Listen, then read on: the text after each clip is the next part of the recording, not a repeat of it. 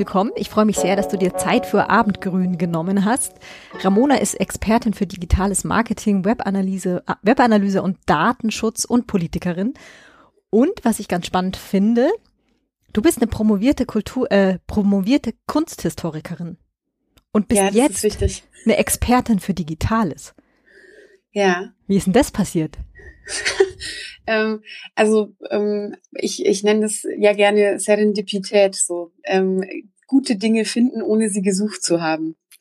Und ähm, ja, also ich habe äh, Philosophie und Kunstgeschichte studiert, habe dann einen interdisziplinären Master gemacht in quasi sämtlichen Geisteswissenschaften und auch mit einem mit einem Schwerpunkt auf Philosophie und ähm, Kunstgeschichte und habe da auch an der Schnittstelle dann meine Masterarbeit geschrieben ähm, über die Lüge der Malerei und was man der Kunst denn abnehmen kann und was nicht und inwiefern Malerei immer lügt und ähm, das ähm, ging schon zurück zu Platon, der gesagt hat, Kunst ist eigentlich nur super, wenn es einen pädagogischen Mehrwert hat. Alles, was nur gefällig ist, ist zu verurteilen. Und ähm, so war das immer schon ein relativ kritisches Feld. Ja, wow. Und, ähm, das heißt, Platon hat eigentlich gesagt, die Kunst muss und soll lügen? Ähm, nee, er hat genau die, die Lüge der Kunst vorgeworfen, ähm, weil er gesagt hat, wir, wir befinden uns da halt immer in einer Scheinwelt und ähm, Kunst muss einen, einen pädagogischen Anspruch erfüllen, also eine Ethik der Ästhetik. Verstehe. Sozusagen. Herausfordernd. Genau, also wir, genau, wir dürfen uns eben nicht verblenden lassen. So. Also äh, er, er war ja immer auf der Suche nach, nach den wahren Ideen und hat äh, Scheinwelten ja auch in seinem Höhlengleichnis. Ja, ja, ähm, oh Gott, ich erinnere mich ähm, ganz schlimm vage an das Höhlengleichnis. Ähm, jede Politikwissenschaftlerin hat es wahrscheinlich in- und auswendig lernen müssen. Ja, wir sind jetzt auch schon viel tiefer in der Philosophie, als ich da rein wollte. Das macht gar nichts. Aber gut, ähm, ich habe dich unterbrochen. Die Malerei, die Lüge und dann? Äh, genau, und äh, dann nach meinem Master habe ich ähm, angefangen gleich äh, zu promovieren in Kunstgeschichte, aber ähm, nur promovieren war mir auch ein bisschen zu fad und irgendwie muss ja auch Geld reinkommen und deswegen habe ich neben der Promotion schon immer gearbeitet, war da in der Hypovereinsbank in der Unternehmenssammlung, ähm, habe äh, nicht erst da festgestellt, dass mir die die Welt der Wirtschaft eigentlich ganz gut gefällt und ich ähm, den Kunstmarkt sehr spannend finde und wie es sein kann, dass für ähm, so abstrakte Bilder wirklich wahnsinnig hohe Millionenbeträge gezahlt werden. Wie das zustande kommt, hat mich schon immer fasziniert. Ähm, ich habe meine Bachelorarbeit schon über Jackson Pollock geschrieben, der quasi so ein, so ein Stöckchen in Farbeimer taucht mhm. und dreimal quer über die Leinwand blättert. Ja, großartig. So, Aktionskunst, oder was ist Jackson ja, Pollock nochmal? Ähm, abstrakter Expressionismus. Mhm, ja. Genau. Großartig. Und ähm, also ich, ich sage das hier jetzt natürlich sehr ähm, lapidar und ähm, das ist natürlich ganz toll. Deswegen habe ich auch meine Bachelorarbeit über ihn geschrieben, wieso das denn so unfassbar toll ist, was er gemacht hat. Aber diese Frage, wieso dafür so horrende Summen gezahlt werden, ähm, das hat mich fasziniert. Und deswegen war der Weg ähm, in die Wirtschaft schon für mich äh, relativ klar. Und dann eben genau, also im, im, im Konzern in der Unternehmenssammlung gearbeitet und dann auch in Galerien und auch mal im Museum. Und ähm, ja, in dieser, in dieser Kunstblase habe ich dann bei so einer Abendöffnung der Galerien in der Maxvorstadt ähm, Abenddienst gehabt und habe da interessierte Leute durch die Ausstellung geführt. Und ähm, eines Abends kamen zwei Betriebswirte und wir sind so ein bisschen ins Gespräch gekommen und die haben gesagt, ähm, die interessieren sich für Kunst, sind aber keine Experten und die würden jetzt aber ein Startup gründen, ähm, das online Kunst äh, verkauft und vermietet. Und sie wären auf der Suche nach einer Kuratorin. Und ähm, dann habe ich gesagt, ja, count me in. ähm, äh, wir haben uns dann, wir haben dann Kontaktdaten getauscht, sind im Austausch geblieben, ja, und dann ähm, haben wir, haben wir zu dritt dieses, dieses Startup ähm, äh, gegründet und ähm, sind da die ersten Wege gegangen, diese Startups. Wir haben dann das Team nochmal rearrangiert, es ist dann noch jemand anders rein und dann wieder einer raus. Aber genau, so habe ich zwei Jahre dann ähm, Online-Kunst verkauft und vermietet und diese Plattform mit aufgebaut. Und ähm, nach zwei Jahren bin ich dann da raus, bin in ein anderes Startup und ähm, ja, bin da noch mehr in die Digitalwelt reingekommen. Und was man da natürlich immer macht, sind so Business Development Sachen, aber halt auch schauen, wie, wie ist denn die Performance der eigenen Website auf Google und ähm, wie werden wir denn gefunden und welche Maßnahmen im Online-Marketing können wir denn machen. Und also Internetaffin war ich schon immer. Ich habe schon während des Studiums irgendwie HTML und CSS-Kurse gemacht, weil ich das einfach super spannend fand und ähm, auch als Kind relativ früh Internet hatte. Also ich hatte 1996 hatte ich hatte ich funktionierendes Internet. Das ist krass früh. Ja, genau, das ist relativ früh. Deswegen, also ich bezeichne mich tatsächlich noch als Digital Native. Und ähm, ja, so war ich dann in dieser in dieser Welt immer noch äh, neben der Promotion und ähm, bin dann in die Firma gekommen, wo ich jetzt bin, wo wir tatsächlich ähm, Data-driven Marketing machen. Und ähm, da äh, großen und kleineren Kunden von ähm, wirklich internationalen Konzernen bis hin zu NGOs und Startups dabei helfen, Daten zu erheben und die auszuwerten und dann davon irgendwie kluge Handlungsempfehlungen abzuleiten. Mhm. Bevor wir da nochmal drauf eingehen, ganz kurz nochmal zurückgesprungen. Gibt es das Startup noch? Verkaufen die noch Kunst und vermieten sie noch Kunst? Du musst es nee, jetzt nicht nennen, gibt es nicht mehr, weil Startups haben ja oft eine sehr, sehr kurze ja, Lebenszeit, ja, genau. ne? Ja, und das auch, also in dieser Zeit sind relativ viele Startups gegründet worden, die denselben Ansatz hatten. Und ähm, jetzt im Nachhinein ähm, würde ich würde ich schon sagen, dass die Welt noch nicht bereit genug war, für unbekannte Kunst Geld im Internet auszugeben. Also unser Anspruch war ja wirklich so die Demokratisierung der Kunst.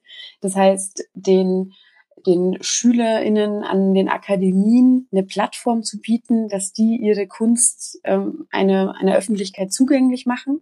Weil das ist ja oft das Problem, dass viele Künstler einfach keine, keinen Zugang zum Markt haben. Mhm. Weil wenn man die Künstler nicht kennt, kommt man nicht auf deren Websites.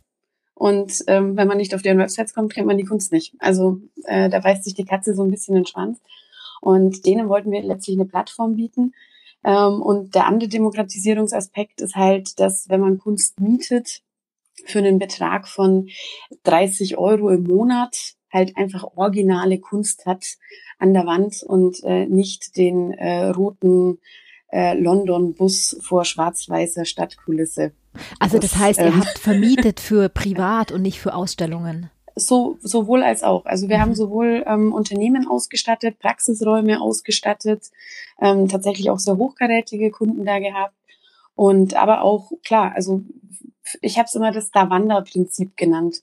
So, wir wollen einfach individuelle Dinge, die mit Liebe und von Hand gemacht sind und ähm, eben nicht dieses Poster von Ikea, das äh, irgendwie Millionen von Menschen in ihrem Wohnzimmer hängen haben.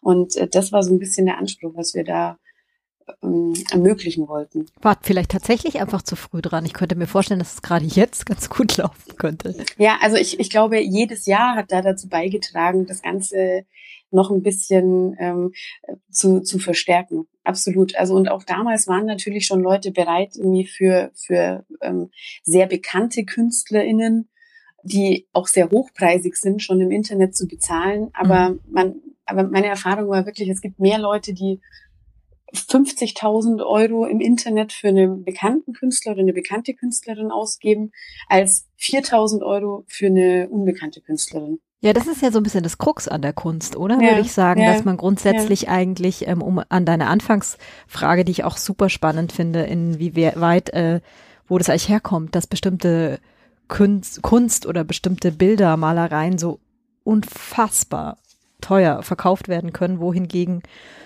ja, die neuen aufstrebenden jungen Künstlerinnen ja sich oft sehr schwer tun, ihren Markt zu mhm. finden. Mhm. Jetzt hast du da vielleicht nicht eine Antwort in drei Sekunden, aber trotzdem ein bisschen neugierig bin ich doch, was, wie du das jetzt einschätzen würdest. Ist es was, ich hätte ja die These, dass Kunst immer mit Popularität zusammenhängt? Ähm, ja, also ich glaube, es sind, es sind zwei Punkte. Es ist einmal tatsächlich ganz klassisch der Markt. Wenn es irgendwie begrenzte Güter gibt, ähm, für die manche Leute bereit sind, sehr viel Geld zu zahlen, dann sind plötzlich auch andere bereit, dafür sehr viel Geld zu zahlen. Und das andere ist schon eine kunsthistorische Genese. Mhm. Also der, der abstrakte Expressionismus jetzt als Beispiel, einfach weil Jackson Pollock und Mark Rothko, die beiden großen Vertreter des abstrakten Expressionismus, wirklich zu den teuersten Künstlern der Welt zählen. Ähm, Sag mal eine Marge, was das heißt. Ich habe keine Ahnung. Naja, wir reden da schon von, von 60 Millionen plus. Für ein Bild? Ja. Wow. Und ähm, da kann ich immer die Nullen malen. ja, ja, exakt. Also das ist das ist halt genau der Punkt. Und wenn man dann die Bilder von Mark Rothko, was jetzt vielleicht manche tun, äh, googelt, dann wird man feststellen, die meisten Bilder sehen so aus, dass ähm, oben auf dem Bild ein, ähm, also der obere Teil hellrot gemalt ist und der untere Teil orange. So, end of story. Also nennt man auch Color Field Painting. Es sind einfach nur Farbfelder und wirklich sehr, sehr reduziert. Und äh, dass Polemiker äh, dann sagen so, wow, ich, ich traue mir zu, das auch zu können. Mhm. Ja, äh, liegt, liegt sehr nahe, aber das ist das, was ich meine. Also das ist natürlich diese, diese Genese, Kunst so zu reduzieren. Und ähm, in dem Preis stecken schon alle Schritte hin zur Abstraktion ab der, der zweiten Hälfte des 19. Jahrhunderts bis dann in die 1960er, als dann die Hochzeit des abstrakten Expressionismus war. Also weil es auf eine Art dann auch ein Zitat ist, was er tut? Ja, es ist eher diese, diese Genealogie, mhm, okay. die Abstraktion immer weiter zu treiben und dann quasi, also der eine, der nur Farbfelder malt und der andere, der ähm, einfach nur Farbtropfen auf die Leinwand äh, tröpfeln lässt, diesen, diesen akademischen Kunstanspruch so ad absurdum führt. Was ja auch ganz schön ist. Ja, was total schön ist. Und jetzt kommt natürlich, äh, was, was da auch noch ein bisschen dahinter steckt. Also Jackson Pollock hat jahrelang quasi nichts anderes gemacht, als von einem Holzstock Farbe auf Leinwand tropfen zu lassen. Also der wusste genau, mit welcher Menge an Farbe und mit welcher Handbewegung er welchen Effekt erzielt. Also es wirkt halt sehr zufällig, aber das ist es nicht. Der mhm. wusste das ganz genau. Und ähm, was auch noch äh, ein guter Hintergrund ist, ähm, er hat gemalt, indem die Leinwand natürlich auf dem Boden lag. Und diese, diese Tropfer sind letztlich ein Dokument seines Tanzes um die Leinwand herum. Also diese Tropfen sind die sichtbar gemachte Bewegung, die der Künstler gemacht hat, indem er um die Leinwand rumgelaufen ist und die Farbspritzer so gesetzt hat, wie er sie wollte. Also ist es quasi eine materialisierte Performance schon fast. Ja, kann man, kann man durchaus sagen. Also das ähm, wäre wär durchaus ein Ansatz für ein schönes Essay über ähm, Jackson Pollock. Let's do that. ja, spannend, Wahnsinn. Okay, ähm, jetzt sind wir voll in die Kunst rein. Macht nichts. Wir haben Zeit, wir können überall, wo wir uns lustig finden, weiter unterhalten. Aber ähm, genau, das Digitale ist ja dann trotzdem was, was dich eigentlich immer, also gerade wenn du jetzt sagst, du hast zu Uni-Zeiten schon HTML und CSS mhm gelernt. Das ist ja jetzt eher jetzt so, würde ich mal sagen, nicht so Standard. Nee. Also war nee, da schon immer diese Affinität da?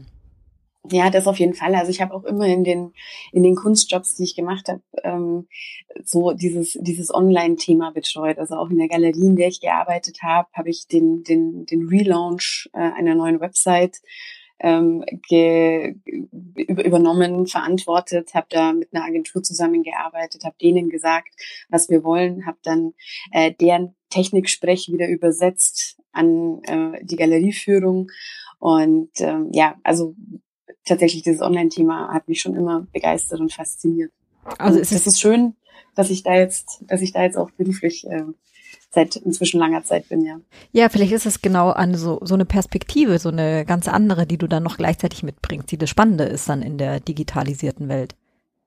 Ja, ja, das, das unbedingt. Also gerade ähm, auch das Philosophiestudium, also was man in Philosophie ja pflichtmäßig machen muss, also ich zumindest in Regensburg noch machen musste, ähm, sind Logikkurse.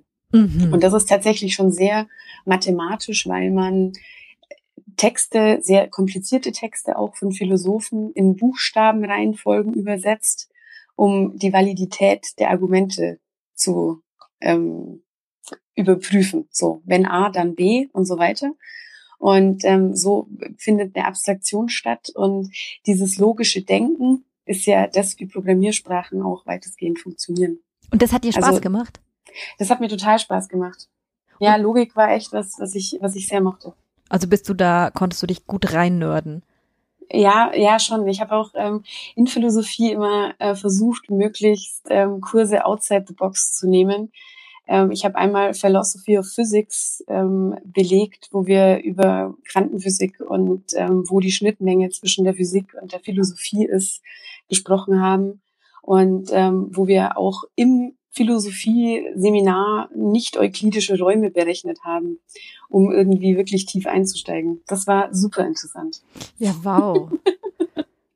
ich traue mich gar nicht nach der Schnittmenge zu fragen. Weißt du sie noch?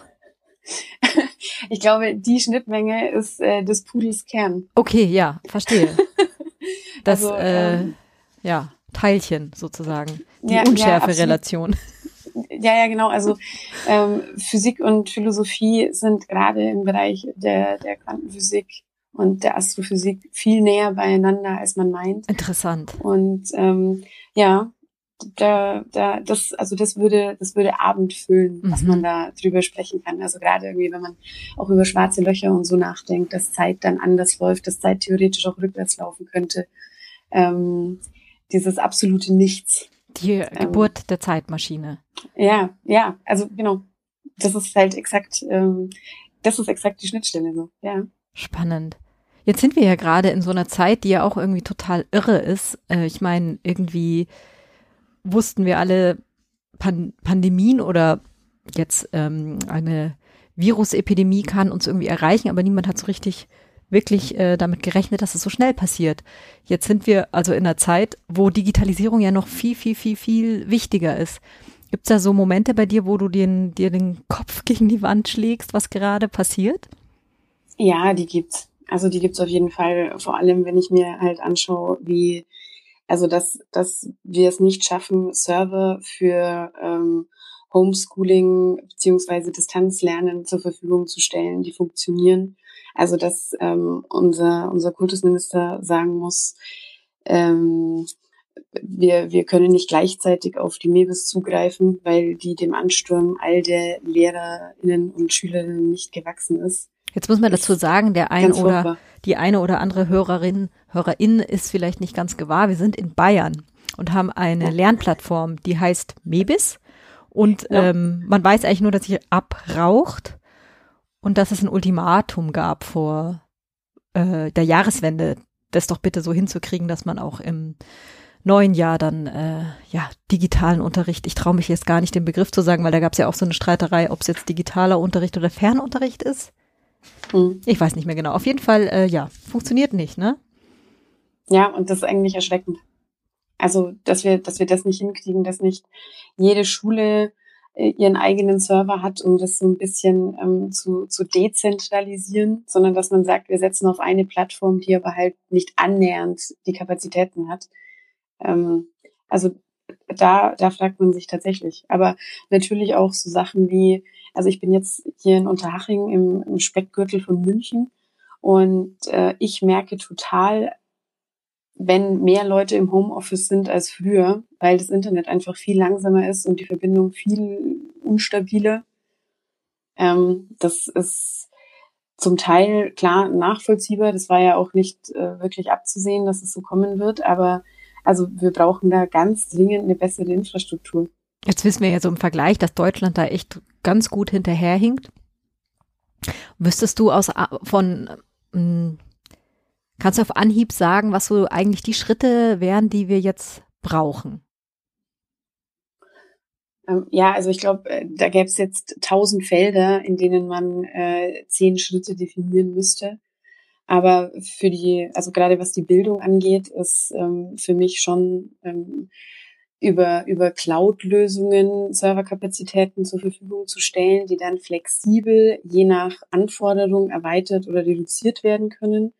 Das ist das eine. Und was wir schon brauchen, ist, glaube ich, dass ähm, jedes Kind mit Einschulung einen vorkonfigurierten Rechner bekommt, der datenschutzsicher ist und auch ähm, nicht altersgemäße Inhalte unterbindet ähm, ja, dass er einfach zur Verfügung gestellt wird, weil in dem Moment, wo es halt immer noch Familien gibt, die sich ähm, nicht pro Kind einen Rechner leisten können, ähm, wird man massiv abgehängt, wenn man aus dem Elternhaus nicht die richtigen Voraussetzungen hat. Und das können wir uns nicht leisten. Also äh, Chancen, Chancengerechtigkeit ist ja eins meiner großen Themen. Und äh, das sind zwei Schritte, die, glaube ich, ganz entscheidend sein müssen. Also dieser, dieser Zugang zu den Lernplattformen, dass das technisch funktioniert und das andere ist, dass wirklich jedes Kind die Möglichkeit hat, auch teilzunehmen. Aber ist das vielleicht, hat es vielleicht auch was mit Vorbehalten zu tun? Also abgesehen davon, dass es natürlich tatsächlich ein Hardware-Problem ist.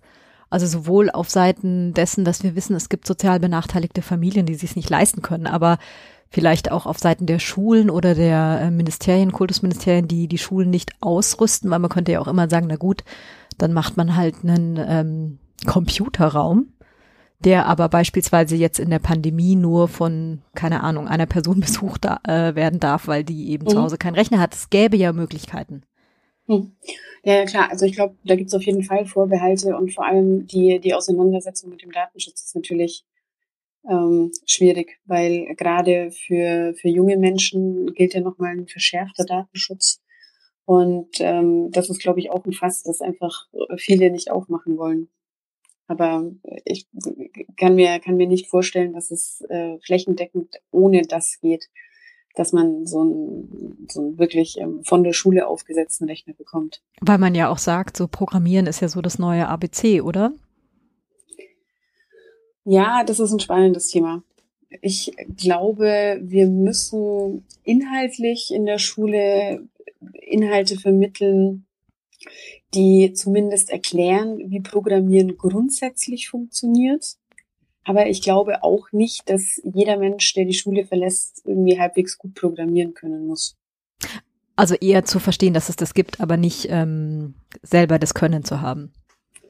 Unter Umständen. Ja. Mhm. ja, ja, genau. Und also Medienkompetenz einfach. Ja. Also äh, für mich wäre es viel wichtiger, dass die Leute wissen, wie funktioniert das Internet, wo lauern Gefahren und wie ist das grundsätzlich aufgebaut. Aber also es gibt ja durchaus Forderungen, dass man sagt, Programmieren als Pflichtfach. Und ähm, das, das, das sehe ich nicht. Also da, da könnte ich auch Ethik als Pflichtfach ähm, mhm. fordern. Wäre in Bayern vielleicht nicht so verkehrt?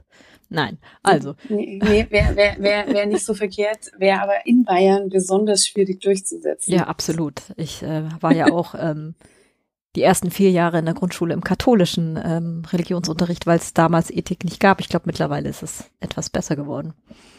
Ja, gibt's, aber also ich, ich bin, ich war auch im evangelischen Religionsunterricht und bin dann irgendwann in der achten Klasse auf Ethik gewechselt, was schon auch eine Diskussion war, auch mit meinen Eltern. So, also ich mache jetzt nicht mehr Religion, ich mache jetzt Ethik. Du bist getauft und sozusagen ich, auch, ne? Ich, ich, ja, genau. Oder warst. Ja, genau. Und ähm, habe dann Ethik gemacht und Ethik war auch mein, tatsächlich mein Lieblingsfach. Ich hatte auch einen virtuosen Lehrer. Und ähm, der Ethikunterricht in der Schule war letztlich der Grund, warum ich Philosophie studiert habe. Mhm. Also unbedingt. Und ich wollte dann auch in Ethik ähm, viertes Abiturfach machen oder drittes.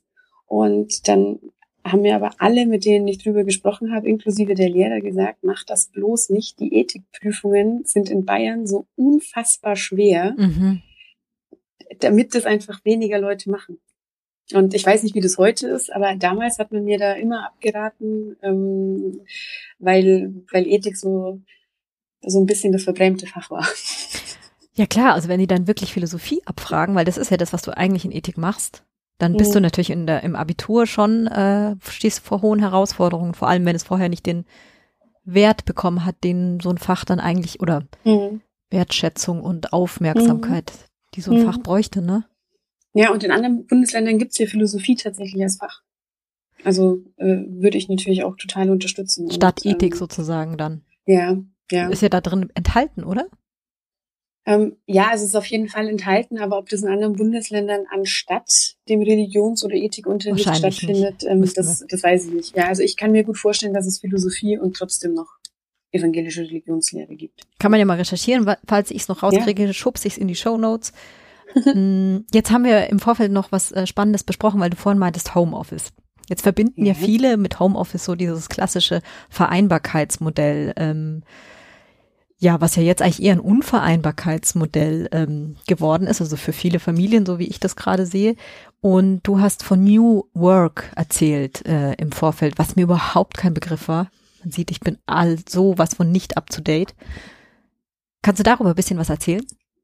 Ähm, ja, äh, total gerne. Also äh, New Work grundsätzlich ist, ist schon ein älterer Begriff. Ähm, der, der wurde ähm, geprägt von jemandem, der 1930 geboren ist, glaube ich. Noch schlimmer. Also äh, ja, also naja, weiß ich nicht. Also eventuell war es einfach nur super visionär. Mhm.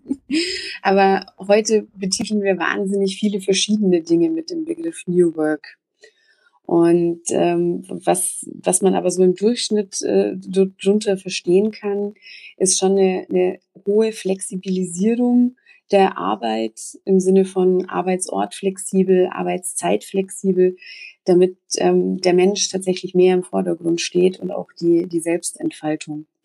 Und ähm, da spielen natürlich ganz viele verschiedene Sachen rein. Also auch die Forderung zum Beispiel nach einer 30-Stunden-Woche spielt damit rein, weil man sagt, die reine Erwerbsarbeit äh, wird sich künftig reduzieren lassen durch die höhere ähm, Automatisierung mhm. in den Prozessen, durch die Digitalisierung. Mhm. Das heißt, ähm, man kann in weniger Stunden denselben, dieselbe Wertschöpfung schaffen und ähm, dann mehr Zeit für Arbeit investieren, die eher der Selbstverwirklichung dient.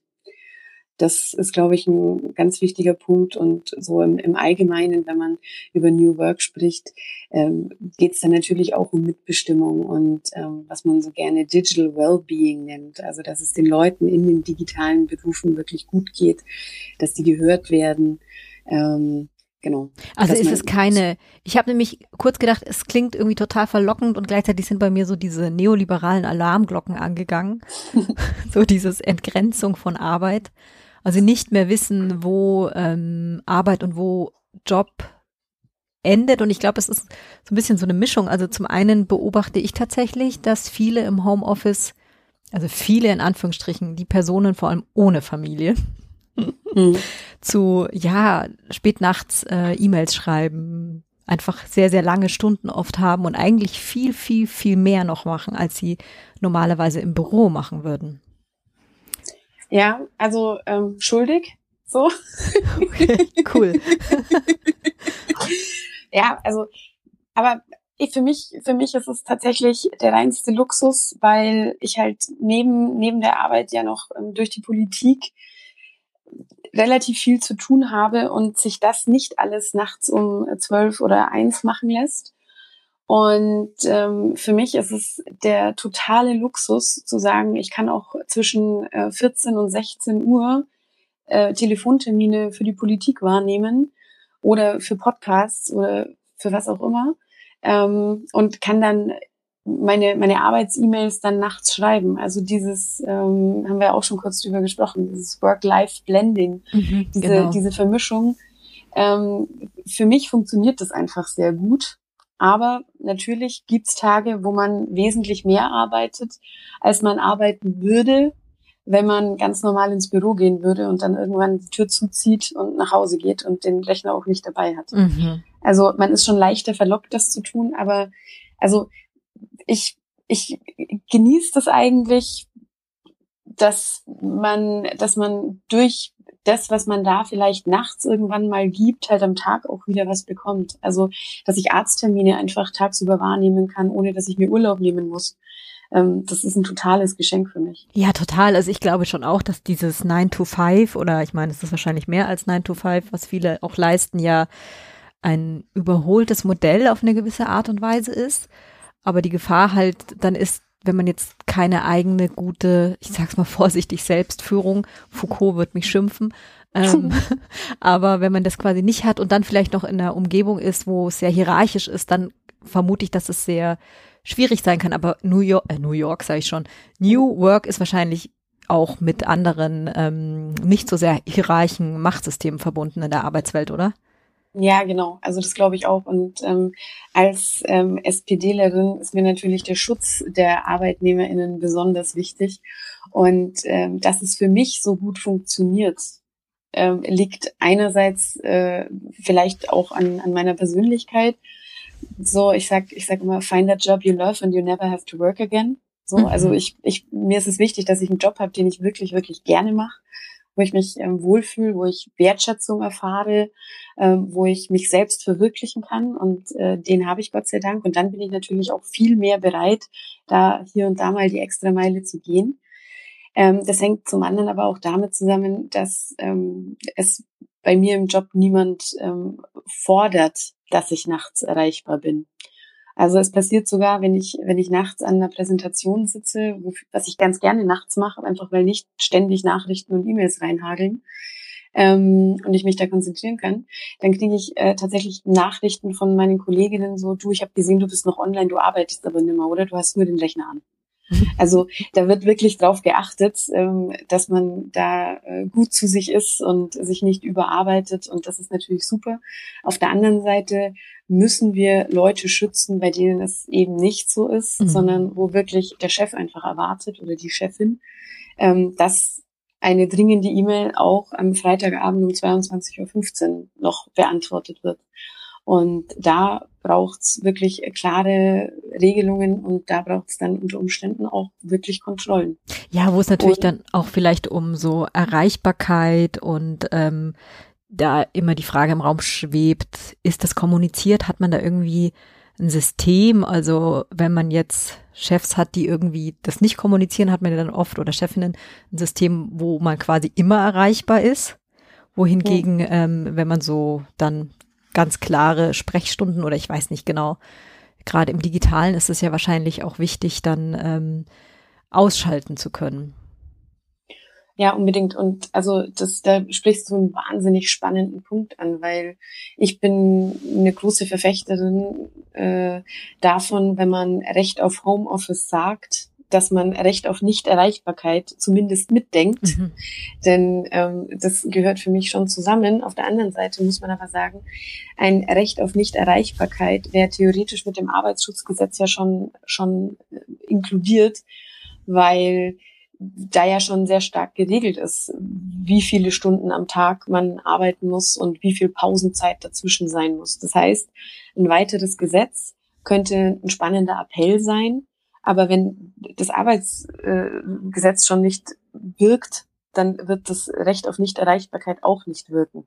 Ja, das ist immer ähm, so ein ähm, bisschen das Problem mit diesen genau. Arbeitnehmerinnenrechten, genau, oder? Genau, genau. Also das ist das ist ein Riesenproblem. Deswegen ist die Frage, ob es diese diese Mehrregulierung ähm, in der Form eines Gesetzes zum Recht auf Nichterreichbarkeit braucht oder ob man nicht den den internen Weg geht und sagt, man fordert mehr oder sorgt mehr dafür, dass die betriebsinterne Mitbestimmung gefördert wird, weil wenn die Mitbestimmung der, der ArbeitnehmerInnen in Betrieben stark ist, dann findet da Austausch statt von ich bin, ich, ich, ich empfinde es als belastend, wenn nachts sowas von mir erwartet wird.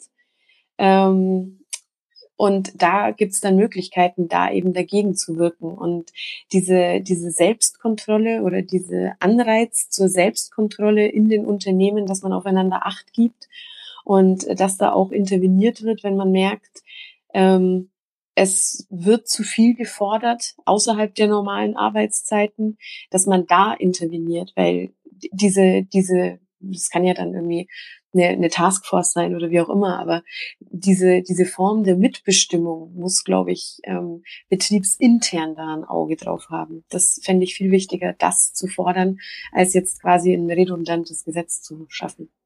Total, wobei natürlich Mitbestimmung immer sehr, sehr, sehr changiert, je nach Unternehmen, Behörde etc. pp, wie, mhm. wie sehr dieser Platz wirklich, mh, hm, wie formuliere ich das jetzt am schlausten? Ja, so als demokratischer Arm auch wirklich gedacht ist, ne? Mhm. Also weil im, ich kenne auch durchaus aus Erfahrungsberichten, dass es dann eher, ja, der Betriebsrat organisiert die Weihnachtsfeier. Aber ja, sonst genau. passiert nichts. Ja, ja, genau. Also deswegen, deswegen sage ich, äh, diese, diese Mitbestimmung in, in Bahnen zu lenken und die zu steuern, und aktiv zu fördern, das muss Aufgabe der Politik sein. Ja, wobei das natürlich auch Aufgabe von Führung insofern ist, dass es ja eigentlich total positiv ist, wenn man das so nimmt, wie es auch ist, dass äh, natürlich dann auch das zu einer höheren Zufriedenheit führt, wenn man wirklich weiß, es gibt auch einen Ort, wo ich darüber reden kann, was wichtig ja, ist in meinem Arbeitsumfeld so. Ne? Also der, der Idealzustand ist natürlich, dass es die Kultur des Unternehmens schon ist und dass es diese diese Förderung und ähm, politische äh, Durchwirkung gar nicht braucht. Aber das Problem sind ja auch nicht die Unternehmen, sondern genau die, bei denen es anders ist. Das, ja. Das ist ja. Wenn wir da jetzt ein bisschen prophetisch werden würden, also du prophetisch, ja, ähm, ja. und wir uns so diese Digitalisierung, die ja die Arbeitskultur einfach umwälzt, ob sie will oder nicht. In welche Richtung gehen wir? Da gehen wir da in eine demokratischere Arbeitswelt unter Umständen rein oder im Gegenteil? Hm, ich glaube, das muss man von Branche zu Branche unterschiedlicher betrachten. Äh, grundsätzlich glaube ich, dass es demokratischer wird, auch weil man gerade bei den jungen Menschen feststellt, dieses, ich, ich trete in eine Firma ein und bleib da dann 40 Jahre, das gibt's quasi nicht mehr. Ganz viele junge Leute ähm, arbeiten als Freelancer nach ihrem Studium, einfach weil sie die Flexibilität mögen, weil das ähm, oft äh, auf dem Konto erstmal nach mehr Geld aussieht, ähm, die man, dass man als Freelancer verdienen kann. Ähm, ich glaube, dieses projektbezogene, alle halbe Jahre sich in eine neue Welt reinwühlen, das entspricht bei den jungen Menschen eher dem, was sie mögen. Mhm. Und ähm, dadurch, dass so vieles flexibel ist und man sich nicht mehr auf die uneingeschränkte Loyalität der Angestellten verlassen kann, wie das vielleicht früher war, ähm, müssen sich Firmen schon auch was überlegen, wie sie dann diese Loyalität schaffen. Und das funktioniert über eine gute demokratische äh, Führungskultur. Mhm. Die am besten noch divers ist. Ja, unbedingt. Hm. Das ist ja auch so, auch so ein Punkt. Also klar kann man zur Diversität äh, Quoten fordern und ich bin ja auch eine große Verfechterin der Frauenquote in Vorständen. Aber das ist vor allem auch eine, Kultur, eine Kultursache. Also Quoten sind viel schwerer umzusetzen, wenn die Kultur des Unternehmens nicht so weit ist. Klar, aber es ist ja genau dafür da, die Kultur umzu. Mhm. Oder? So mhm. ja, denke ich, das immer, das ist ja auch eine ganz schwierige Diskussion, wenn man das ähm, Menschen zu erklären versucht, die auf dem Auge blind sind, ne? Ja, durchaus. Also ähm, die Diskussion führe ich natürlich äh, relativ häufig. ähm, ja, aber also für mich gibt's im Moment keinen Weg vorbei an Quoten und ähm, das Argument, das immer kommt, ist, ja, aber Ramona, du kannst doch nicht wollen, dass Frauen, die nicht qualifiziert sind, einen Job bekommen, obwohl ein Mann dafür qualifiziert ah. werde. Aua. Also das ist, ja genau, also das ist das, das, ist das Standardargument und äh, ich sage dann immer, wenn Jobs wirklich nach Qualifikation mhm. besetzt werden würden, wäre Andi Scheuer niemals Verkehrsminister. Sehr gut. Das ist das eine. und ähm, das andere sage ich, ich glaube, wir haben in der Emanzipation und in der Gleichstellung wahnsinnig viele Meter gemacht, wenn wir endlich so viele unfähige Frauen in den Top-Positionen haben wie Männer. Großartig. ja, weil es ist wirklich eine irrsinnige Diskussion, dass, ja, ja. Ähm, also zum einen wenn man gewisse Berufserfahrung hat, ist jedem, jeder auf irgendeinem Weg mal jemand begegnet, der total unfähig ist in seinem Job, mhm. aber mhm. trotzdem in der höheren Machtposition sitzt. Das ist dann sowas wie Chance und äh, männliche, ja, Kultur, die sich da eben durchgesetzt hat. Und umgekehrt, ja. Ähm, ja, ja, es sind eigentlich zwei verschiedene Stränge. Ähm, Ramona, jetzt habe ich dich natürlich in den letzten Tagen auch äh, immer mal wieder auf Clubhouse rumspringen gesehen. Ja. Das ist ja diese, diese wahnsinnig fancy App, die jetzt gerade erschienen ist, wo man eigentlich nur ähm, im ja, Audiomodus sich zuhören kann und Räume aufmachen kann oder in Räume eingeladen wird. Und das ist ein relativ großer Hype, der aber auch sehr, sehr zerrissen wird gleichzeitig. Wie stehst mhm. du dazu? Ja, also ich finde ja grundsätzlich so diese Welt unfassbar spannend. Und das Schöne ist, ähm, wo wir wieder bei der Serendipität sind. So Moment, das musst du mir einmal erklären. Ich glaube, ich kenne ja. diesen Begriff nicht und meine ZuhörerInnen hoffentlich auch nicht oder ich bin die Einzige. Sag's noch mal. Ja, genau. Also ähm, Serendipity, so ursprünglich aus dem Englischen, ähm, ist etwas Tolles finden, ohne dass man es gesucht hat. Also ah, ja, ja. Ähm, genau. Und ähm, ich glaube, da sind wir halt bei Clubhouse äh, wieder genauso, wie, wie ich zur Digitalisierung gekommen bin.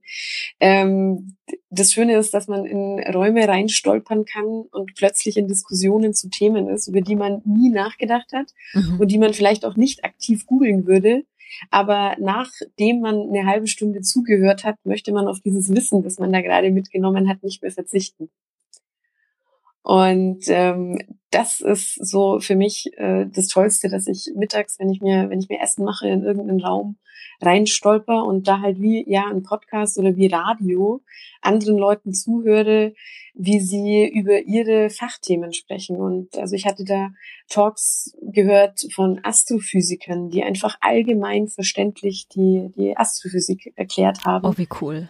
Ja, genau. Und ähm, also es gibt ganz viele Diskussionen zum, zum Kunstmarkt, was mich dann natürlich auch interessiert, aber auch ähm, SpeakerInnen, die über Stimmbildung sprechen und wie man Medienpräsenz oder wie man äh, Bühnenpräsenz durch die Stimme verstärkt und also wirklich total praktische Hilfestellungen für eigentlich ähm, alle Lebensbereiche. Und das ist was, was man da auf jeden Fall mitnehmen kann. Und natürlich für mich äh, besonders spannend sind all die politischen Talks. Also manchmal mittags äh, stolper ich in Räume, in denen gerade Saskia Esken, die Vorsitzende der SPD, ähm, sich den Fragen von interessierten ja, Journalistinnen, aber auch ähm, Bürgerinnen stellt. Und das ist natürlich immer sehr spannend. Ich finde das ja so interessant, weil ich mir so denke, du hast da bestimmt eine gute Perspektive äh, drauf mit äh, der Bildgeschichte, die du quasi hinter dir hast. Bilder waren jahrelang der totale Hype so im Netz. Also wenn wir überlegen, mhm. was es für Social Media Kanäle gibt, das ist ja mhm. sehr, sehr viel Bewegtbild oder Bild oder wie auch mhm. immer. Und jetzt mhm. sind wir in einem Raum, wo wir uns zuhören. Mhm.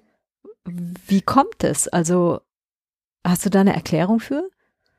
Äh, also mein, mein Ansatz ähm, ist, glaube ich, der, dass wir versuchen, in die Zeit, die wir haben, so viel wie möglich reinzupacken. Und obwohl wir in der Corona-Zeit, dadurch, dass Pendeln wegfällt und ganz viele andere Dinge wegfallen, theoretisch mehr Zeit haben für all die Dinge, die uns Spaß machen, ähm, versuchen wir trotzdem möglichst effizient zu sein. Also zumindest ist es bei mir so. Und wenn ich äh, Instagram durch scrolle oder mir ein YouTube-Video anschaue, habe ich oft die Angst, dass ich am Ende von 45 Minuten YouTube-Video feststelle, dass es die 45 Minuten vielleicht nicht wert waren. Und deswegen finde ich diesen, diesen, also Video schauen grundsätzlich schwieriger, weil das für mich wirklich ein, ein, ein Time-Invest ist. Und ähm, das Schöne, warum Clubhouse, glaube ich, funktioniert, ist, dass man es so super nebenbei machen kann. Mhm. Ich glaube auch, dass das ein Punkt ist, wieso die Podcast-Welt so einen wahnsinnigen Aufschwung hatte, jetzt gerade während Corona. Weil man halt Inhalte konsumiert, die einen interessieren. Das ist halt der Unterschied zum Radio. Das ist wie mit dem, mit dem analogen Fernsehen, ähm, wo man eben nicht schaut, was gerade dran ist, sondern man nutzt die Mediatheken, weil man das schauen will, was einen interessiert. Und so sehe ich halt das Audio-Pendant in den Podcasts, dass man da gezielte Inhalte konsumieren kann. Und ähm, das ist, glaube ich, was, was bei Clubhouse halt super funktioniert. Wenn ich ähm, bei Twitter bin oder bei Insta, kostet mich das einfach die Zeit, weil ich auf den Bildschirm schauen muss und durchscrollen muss. Und bei Clubhouse kriege ich es nebenbei. Beim, beim Joggen, beim Kochen, ähm, wenn ich irgendwas arbeite, das ist, glaube ich, wieso Audio gerade so super gut funktioniert, weil man es als Nebentätigkeit machen kann. Das ist total spannend, weil es gab ja früher immer diese These vom Dudelfunk, also das, was wir hier in Bayern auch ähm, durch unsere unser Rundfunkgesetz äh, ja haben, dass wir quasi viele Privatradios ja hier auch haben, die mhm. ja wirklich unsägliche ähm, Entschuldigung, aber Unsägliches einfach über UKW hinaus senden oder jetzt DRB Plus. Und dann gab es oft das Argument, ja, da hört doch niemand zu, wenn man da jetzt längere Beiträge machen würde. Und für die Werbepartner ist es schon gar nicht interessant und bla bla blub. Und jetzt denke ich mir so, ja, aber das ist genau das, was du gerade als Argument genannt hast. Du hörst nämlich doch zu, obwohl du gleichzeitig vielleicht noch damit beschäftigt bist, äh, Kartoffeln zu schälen. Hm.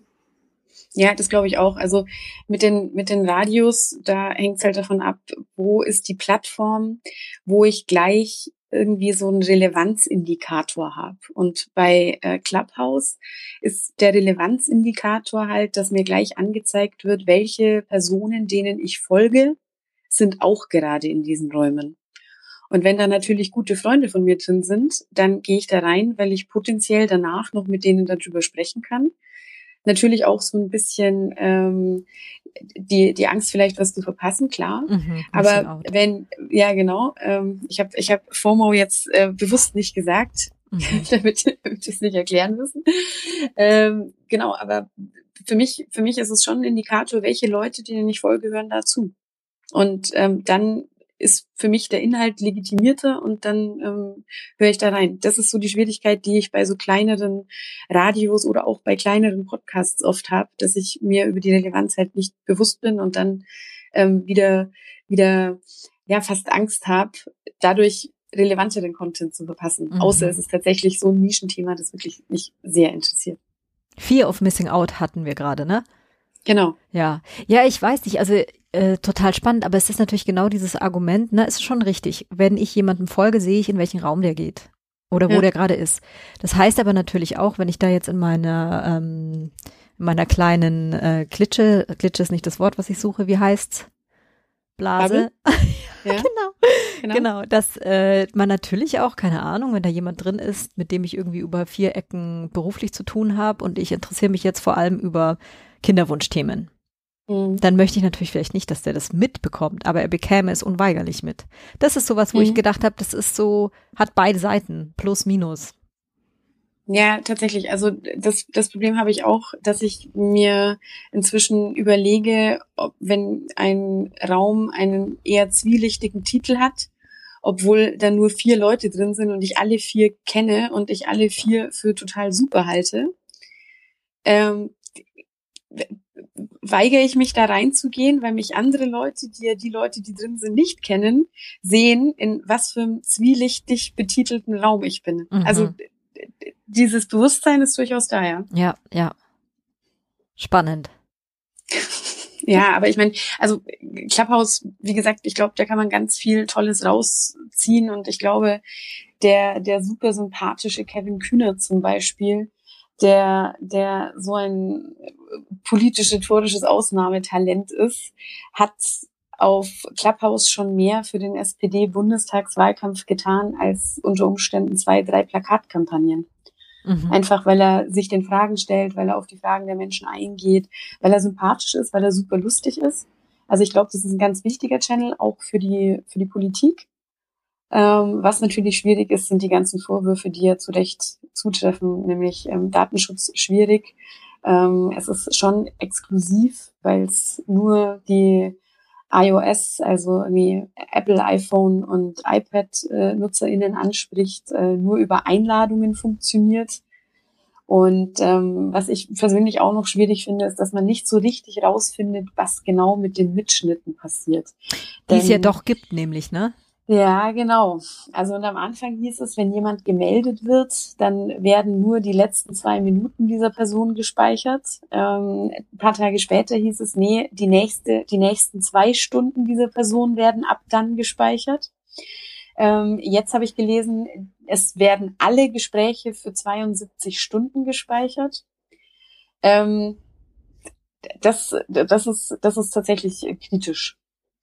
Vor allem, wenn man nicht weiß, was mit den Daten passiert, wo die hingehen, wer da Zugriff drauf hat. Und was, ob die transkribiert oder sonst was werden. Weil Exakt. nur so als Audio sind sie ja wahrscheinlich erstmal nicht so einfach zu lesen unter Umständen. Ja, also aber nicht, ja. ja. das ist schon auch so ein Punkt, ne? Da sind halt wahnsinnig viel äh, PolitikerInnen auch am Start. Also ich habe, ähm, da können wir auch gleich nochmal drüber ähm, reden, auch gleich am Anfang eine äh, Diskussion von SPD, Grünen, Linken und ähm, Lobbypersonen über eine rot-rot-grüne Bundesregierung äh, verfolgt und war total begeistert, weil ich so gedacht habe, das kriege ich ja sonst nicht, diese Leute zusammen irgendwo denen zuzuhören. Exakt. Auf der anderen Seite ist es natürlich schon so, solange es ähm, ja nur einem bestimmten Hörerkreis zugänglich ist, äh, ist das vielleicht auch gerade dieser Reiz zu sagen, ui, guck mal, ich konnte in diesen Raum, wo die Politikerin XY gesprochen hat und jemand anders hat gar keine Chance, das zu hören. Ja, ja, also das ist natürlich ausschließend. Das ähm, ist schon wichtig. Ja.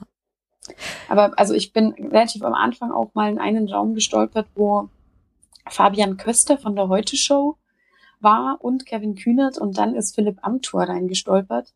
und ähm, ich glaube, dieser, dieser Raum ging bis, bis morgens nach zwei, weil das so eine spannende Diskussion war. Und dann kamen noch ganz viele Größen, die man von, von links Twitter kennt, mit rein. Und ähm, Philipp Amthor war auch ganz begeistert, wie toll das ist, dass er jetzt mit, mit Kevin Kühnert hier sitzt und diskutiert und auch mit der ähm, netzpolitischen Sprecherin der Linken, die war, glaube ich, noch dabei.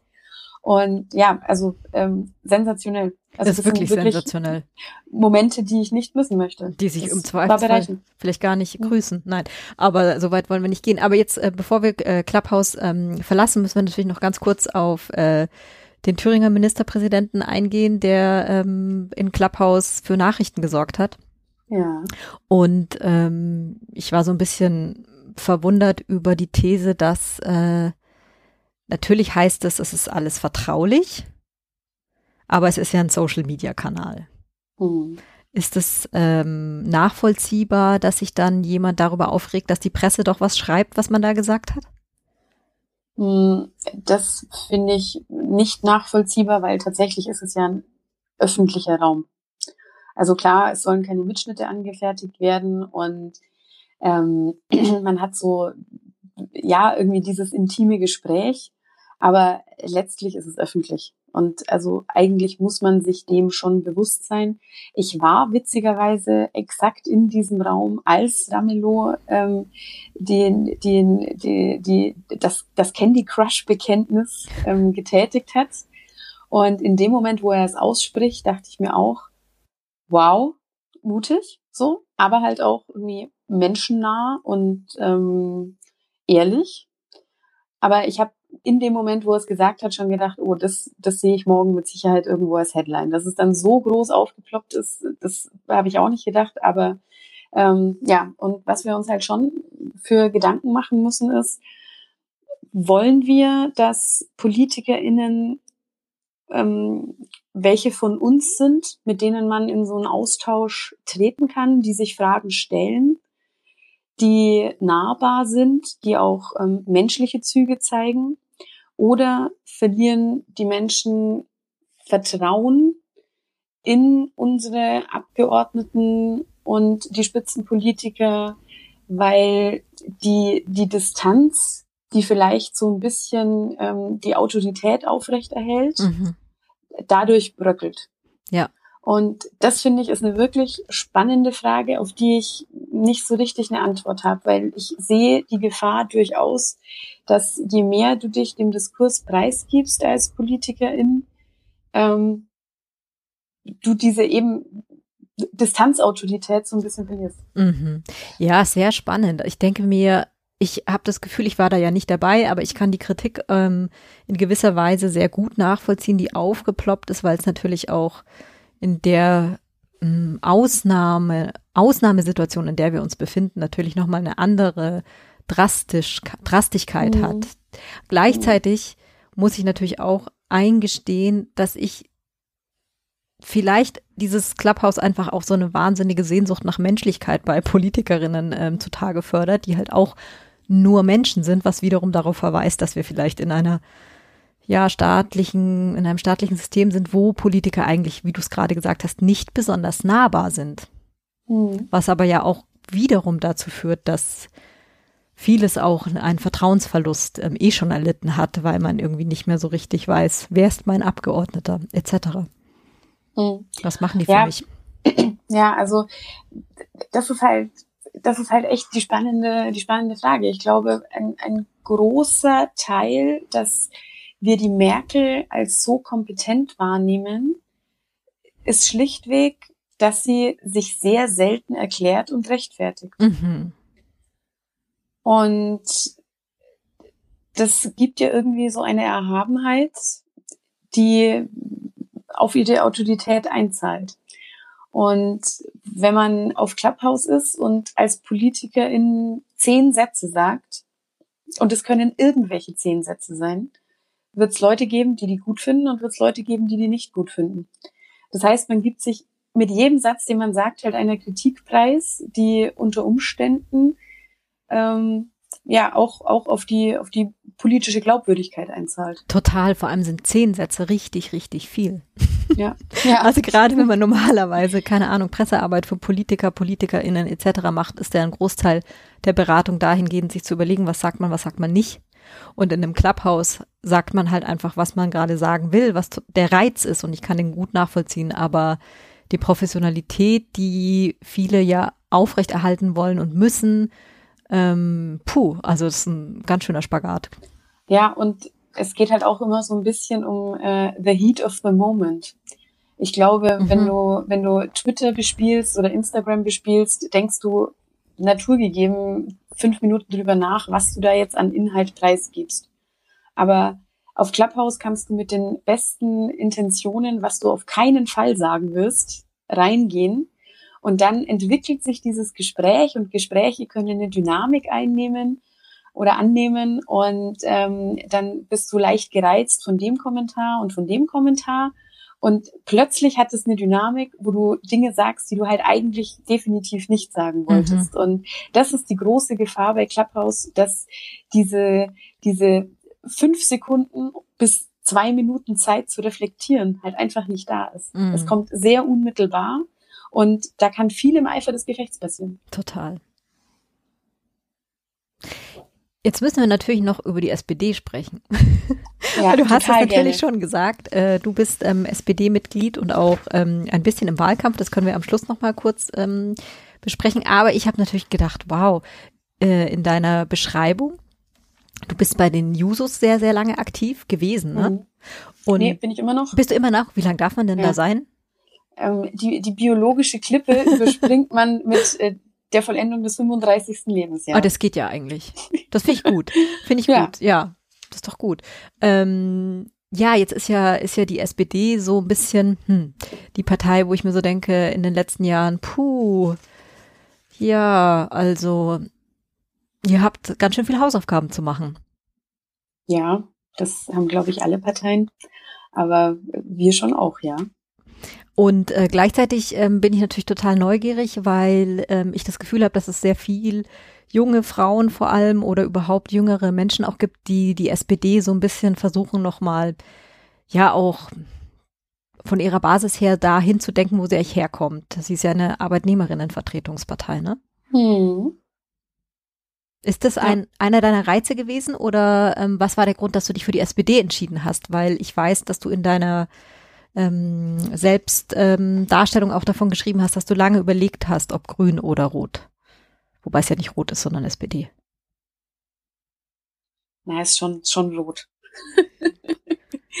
ähm, ja, genau. Also ich habe wirklich lange überlegt. Äh, Naturschutz, Umweltschutz ist mir ein total wichtiges Thema. Ich bin ähm, aus Tierschutz und äh, Umweltschutzgründen seit meinem zehnten Lebensjahr Vegetarierin was ähm, im Oberfränkischen äh, durchaus auf Verwunderung stieß, sowohl äh, innerhalb der Familie, aber auch außerhalb. Das kann ich mir ähm, vorstellen. Ja, also das war tatsächlich, also nicht nicht nicht so gang und gäbe. Mhm, genau, aber war mir war mir immer wichtig und ähm, wieso ich dann zur SPD bin, ist tatsächlich auch die Entscheidung fiel dann im Philosophiestudium als ich mich mit den Gerechtigkeitstheorien von äh, John Rawls auseinandergesetzt habe, der ein Gedankenexperiment vorschlägt, wie man zu einer gerechten Gesellschaft kommt, weil er sagt, das Problem ist halt grundsätzlich, dass Leute immer das wählen, was ihnen in der Regel am meisten nützt. Mhm. Und deswegen die unterrepräsentiertesten Gruppen halt oft äh, so ein bisschen in die Röhre schauen. Mhm. Und er sagt deswegen, wir müssen vom Wheel of Ignorance ausgehen, vom Schleier des Nichtwissens.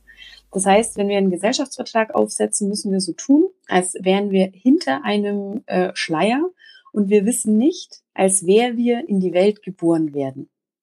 Und von diesem Gedankenexperiment ausgehend müssen wir ähm, festlegen, wie eine gerechte Gesellschaft aussieht. Das heißt, ob ich als Mann geboren werde oder als Frau, ob ich als ähm, Arbeiterinnenkind geboren werde oder in einer Akademikerfamilie, ob ich ähm, ähm, mit einer Behinderung auf die Welt komme, ob ich äh, mit Migrationshintergrund auf die Welt komme und so weiter. Und das war für mich die überzeugendste ähm, Definition von Gerechtigkeit, dass man keine Klientelpolitik betreibt, sondern wirklich schaut, dass man die im Blick hat, die keine Lobby haben und die vielleicht ähm, nicht die große Mehrheit darstellen, dass man die aber genauso mitdenkt, weil man ja auch in diese Situation geboren werden könnte. Mhm. Und dann habe ich ähm, die Parteien meiner Wahl äh, nur noch anhand dieses Kriteriums, Kriteriums ähm, beleuchtet. Und dann war es tatsächlich super schnell klar, dass es die SPD wird. Die SPD ist schon die Anwältin derer, die die Schutz brauchen und ähm, die Lobby für die, die keine Lobby haben. Und deswegen sind so Themen wie, wie Gleichstellung, ähm, Integration, äh, Inklusion schon immer Themen, die uns ausmachen und ähm, dass wir uns auf die längste Geschichte, ähm, was die was die Parteien angeht, ähm, beziehen können und natürlich äh, für Antifaschismus und gegen rechts wie keine andere Partei stehen. Das sind für mich immer noch die Gründe, warum ich äh, selbst, wenn ich manchmal schon ähm, über manche Sachen gerade in den, in den letzten Jahren ähm, mich wundern muss, ähm, ich immer noch wahnsinnig stolz bin, mich für so eine alte und äh, stabil gegen rechts agierende Partei einsetzen zu dürfen. Das muss ich schon sagen. Es ist ja auch immer ein bisschen unfair, wenn man irgendwie ähm, eine Partei so gleich, ähm, hm, wie sage ich das, kritisiert oder so gleich so ein Bild hat, weil man ja ganz oft einfach von dem, was die Partei auf Bundesebene tut, ausgeht. Jetzt bist du ähm, Kandidatin für das Amt der Generalsekretärin der Bayern SPD und Bayern SPD ist ja nochmal auch äh, ein ganz anderes Spielfeld so, ne? Ja. Ja, also genau das ist es. Und was halt auch so ein Problem ist, ist ähm, das, was man uns vor allem anlastet, die, die Hartz-IV-Reformen, die sind damals mit äh, Rot-Grün entstanden. Ähm, das lastet man aber nur der SPD an. Mhm. Und ähm, jetzt sind wir natürlich sehr lange in der großen Koalition, äh, gegen die ich zweimal gestimmt habe. Sehr also, gut. War, war immer dagegen. Ähm, natürlich mussten wir da jetzt massiv Kröten schlucken, aber ich würde wirklich sagen, die großen Würfe, die die großen Koalitionen jetzt äh, gemacht haben, das sind einfach 1A SPD-Positionen. Also das fängt beim Mindestlohn an, ähm, das geht über, über die, die Grundrente, ähm, die Ehe für alle, jetzt die Frauenquote. Das sind alles die Sachen, die die SPD Handschrift tragen. Und ähm, wir könnten noch viel, viel mehr machen, wenn wir natürlich nicht in dieser mhm. großen Koalition wären, sondern vielleicht in einem äh, progressiven Bündnis, mhm. was ähm, ich durchaus favorisieren würde. Jetzt sind wir ja auch mit 2021 schon wieder in so einem Superwahljahr. Mhm. Ähm, und jetzt lass uns doch noch mal ganz kurz den Scheinwerfer auf die Idee Rot-Rot-Grün leuchten. Mhm. Ist es was, was du äh, gerne fördern, unterstützen, wie auch immer dir vorstellen kannst? Ja, das ist schön, dass du das ansprichst, denn ich habe schon ähm, progressives Bündnis gesagt und nicht äh, linkes Bündnis. äh, ja, auf jeden Fall ist äh, R2G, also äh, Rot-Rot-Grün, meine R2G? Wunschkoalition. Ja. Ist ja lustig. Klingt wie ja. R2D2. Ja, ja, ja, genau. Also das äh, R2G äh, ist, ist, in der in der Politik so die die Abkürzung mhm. dafür.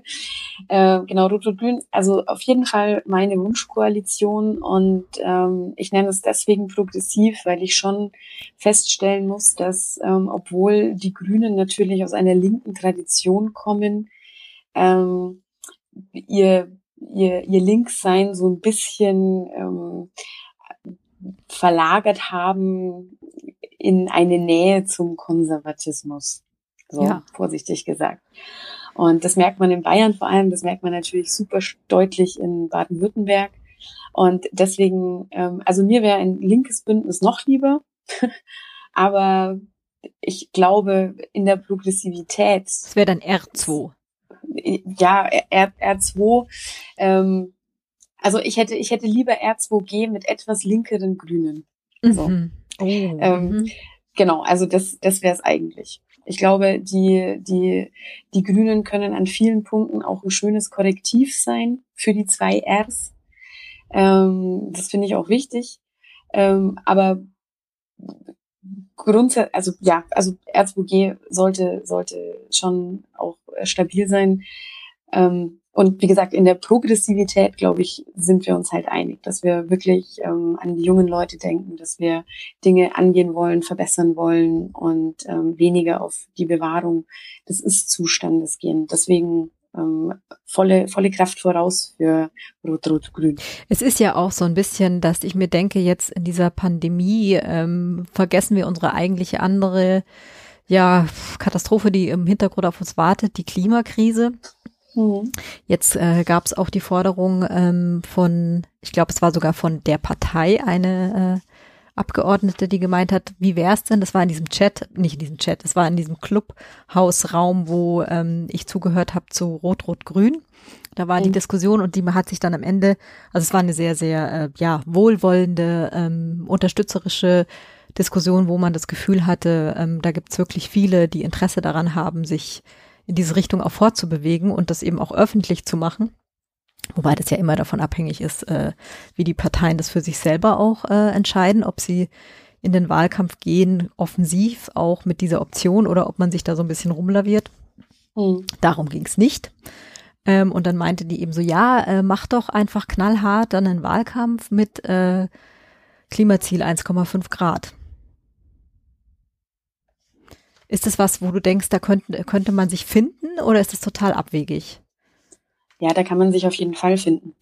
Ähm, das, das ist auf jeden Fall was, wo es vermutlich äh, keinen SPD-Politiker oder keine SPD-Politikerin gibt, die sagen würde, ja, also dieses, dieses Ziel würden wir jetzt mal runter priorisieren. Ähm, das Problem, was bei der SPD ganz oft ist, ist, dass wir sehr ehrlich sind und sehr realistisch in vielen Punkten. Und ähm, wir deswegen sagen, wir müssen jetzt erstmal schauen, was in den nächsten Jahren passiert. Äh, es, die Corona-Krise hat auch niemand vorausgesehen. Und ich glaube, dass es immer einfacher ist, schnelle Antworten zu geben. Also auf die Frage, bis wann Klimaneutralität, fällt es total leicht zu sagen, 2035, End of Story. Oder 2030. Das ist einfach, weil im Zweifel wird sich in zehn Jahren niemand mehr dran erinnern, was äh, ich oder irgendjemand anders in irgendeinem Podcast oder Interview gesagt hat. Ähm, und jetzt im Moment kann man damit gut punkten. Was die SPD aber auszeichnet, ist eben dieser Weitblick, dass durchaus Katastrophen passieren können, die den Schwerpunkt wieder auf andere Themen legen. Und ja, ich halte das auch für gefährlich, ähm, dass sowas passieren, äh, dass man, dass man das gleich mitdenkt, weil ich sehe auch, dass wir, dass der, dass der Klimaschutz und die Ökologie keine Verhandlungssache mehr sind, sondern dass da was passieren muss. Und ich glaube auch, dass wir da grundsätzlich auf einem guten Weg sind. Ich glaube aber, dass wir ganz dringend natürlich aus der Kohle aussteigen müssen und dass da alles schneller gehen muss und ähm, dass wir viel mehr investieren müssen in in Technologien, die CO2 neutralisieren oder einfangen. Ich glaube, da muss ganz viel passieren. Aber ich denke eben, dass die, dass die SPD-PolitikerInnen im Durchschnitt ähm, vorsichtiger sind mit ähm, diesen erstmal sehr gefälligen Aussagen, weil sie sagen, wir wissen nicht, was passiert. Unter mhm. Umständen, unter Umständen ähm, rattern wir noch durch irgendeine andere Krise in eine noch viel größere Wirtschaftskrise oder ähm, in Krieg oder was auch immer. Ähm, ich glaube, dass das so ein bisschen der Punkt ist, dass wir, dass wir diese low-hanging fruits manchmal hängen lassen. Ja, weil wir zu vorsichtig sind. Ja, genau. Aber da würde ich ja sagen, aus äh, Wählerinnen-Sicht, aus Wechselwählerinnen-Sicht, jetzt habe ich es gesagt, aber ich wechsel Wählerinnenhaft, bin jetzt auch nicht so wechselhaft. Also ich bin schon sehr, sehr, sehr links. Äh, ja, insofern ja. weiß man, kann ich hier sagen, es ist jetzt kein Geheimnis. Aber ähm, ich würde ja sagen, ich würde mir wünschen, ähm, so ein bisschen mehr Prise Mut und Direktheit, äh, ja, schadet wahrscheinlich keiner Partei, außer der, die wir jetzt nicht nennen, weil sie zu viel Publikum bekommt und eigentlich raus aus dem Bundestag sollte. Mhm. Ähm, aber genau, das ist ja auch dieses Thema mit Glaubwürdigkeit, ne? Also es kann ja, einem, unbedingt. ich glaube, dass diese, diese Pandemie, wenn wir sie in vielen Jahren auf sie zurückblicken, uns deutlich machen wird, dass man der Politik sehr viel verzeiht. In der Hinsicht, wenn man feststellt, okay, wir haben es irgendwie hingekriegt, dass nicht so viele Menschen sterben mussten. Mhm. Umgekehrt man eben auch ähm, Kurskorrekturen vornehmen darf, wenn die glaubhaft und nah oder sehr nah an der Wirklichkeit sind, die jetzt, wie du gerade gesagt hast, eingetreten sind oder eingetreten ist, die man vielleicht mhm. vorher nicht erahnen hat können. Mhm. Das wäre so mein Plädoyer an Mut. Ja. Aber ich will dir noch Zeit geben für ein Plädoyer. Ramona. Ja, nee, stimme ich, stimme ich dir auch, stimme ich dir auch äh, total zu. Ähm, die mutigen Aussagen braucht und vor allem die, die Absichtserklärungen, weil eben wir wissen nicht, was kommt und dann muss man es auch wieder korrigieren können, aber man muss sich schon klar dazu bekennen. Deswegen, also ich bin da auch absolut äh, dazu bereit.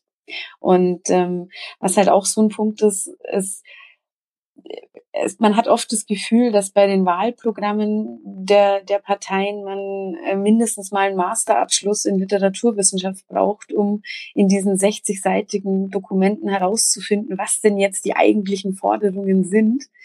Und das ist natürlich total falsch. Und da würde ich mir, also ganz anschließend an das, was du gesagt hast, mehr Klarheit wünschen, knappere Botschaften, äh, um auf äh, äh, dieses unrühmliche ähm, Zitat von Merz anzuschließen, so, die Kernthesen eines Wahlprogramms müssen auf den Bierdeckel passen. Mhm. So, das, ähm, ich glaube, wir müssen da viel klarer werden, viel deutlicher, auch aus Grund einer, einer Aufmerksamkeitsökonomie, dass die Menschen einfach oft nicht die Zeit haben, 60 DIN A4 Seiten Wahlprogramm zu lesen. Ja, total. Und weil man natürlich auch immer, selbst die, die jetzt vielleicht gerne lesen wollen können, etc. pp, die Zeit nicht dafür haben und es aber auch genügend gibt, die ähm, wählen wollen würden, aber ja, die Kapazität oder auch die Fähigkeit nicht haben, das dann wirklich verstehen zu können. Exakt. Also einfach klarer kommunizieren, in klareren Worten kommunizieren, ähm, Fremdwörter so gut es geht vermeiden. Also es macht einfach einen Unterschied, ob man sagt, man geht in bilateralen Diskurs oder ob man sagt, man tauscht sich aus. Absolut.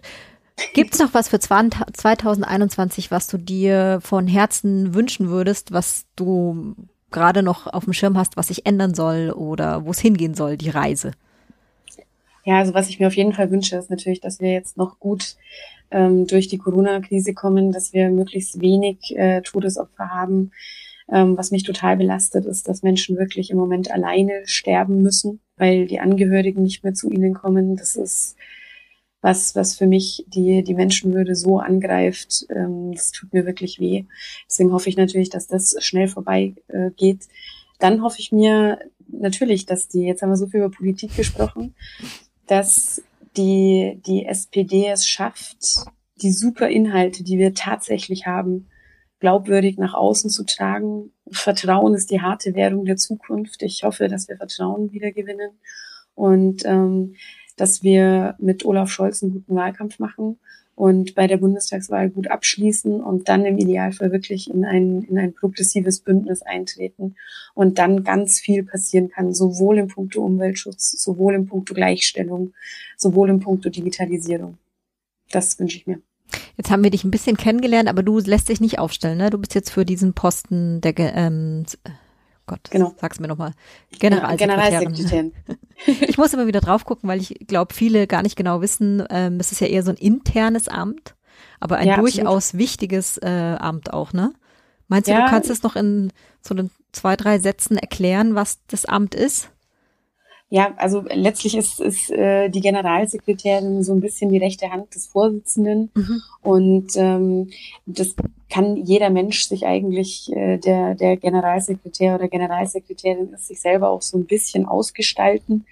Ähm, für mich ist es durchaus ähm, die, die, das Wirken in die Partei hinein. Ich will ganz viel bei der Partei vor Ort sein und mein Ohr nah an der Kommunalpolitik haben, denn da sind wir in der SPD wirklich noch erfolgreich, auch in Bayern. Mhm und ähm, da erfahren, was die Erfolgsrezepte der Kommunalpolitikerinnen sind, aber auch was die Probleme der Menschen sind, weil die einfach sehr nah an den Menschen dran sind und einige Prozesse in der SPD glatt ziehen und uns unsere Kampagnenfähigkeit äh, steigern, so ja intern den Laden so ein bisschen schmeißen. Das ist so eine Aufgabe und eine Aufgabe, die man der Generalsekretärin oder dem Generalsekretär auch immer zuschreibt, gerade in Bayern, ähm, ist die Rolle des Wadelbeißers oder der Wadelbeißerin. Das finde ich gut. Und ähm, genau, also du hast mich jetzt schon ein bisschen kennengelernt. Ähm, wie, wie ich diese Rolle ausfülle, äh, hoffe ich, ähm, dass ich dann nach dem Parteitag zeigen kann. Also Ramona, ich wünsche dir total gutes Wadelbeißen. Ich hoffe, dass du dieses Amt, Amt bekommst, weil ich glaube, es ist gut, in die Wadeln zu beißen. Da kann ruhig mal ein bisschen noch was passieren. Und äh, danke dir ganz, ganz herzlich, dass du dir Zeit genommen hast.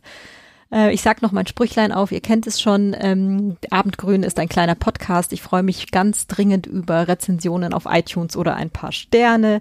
Ich freue mich aber genauso, wenn ihr Vorschläge habt für Gästinnen. Die Ramona war nämlich ein äh, toller Vorschlag von einem Freund, der äh, mir den Tipp gegeben hat. Dafür bin ich auch sehr dankbar. Also wenn ihr zu mir in die Sendung kommen wollt, was zu erzählen habt, was politisch spannend, empowernd, feministisch oder einfach eine Lebenserfahrung ist, ihr seid herzlich willkommen. Soweit. Herzlichen Dank fürs Zuhören. Bis bald. Tschüss. Danke dir. Ciao.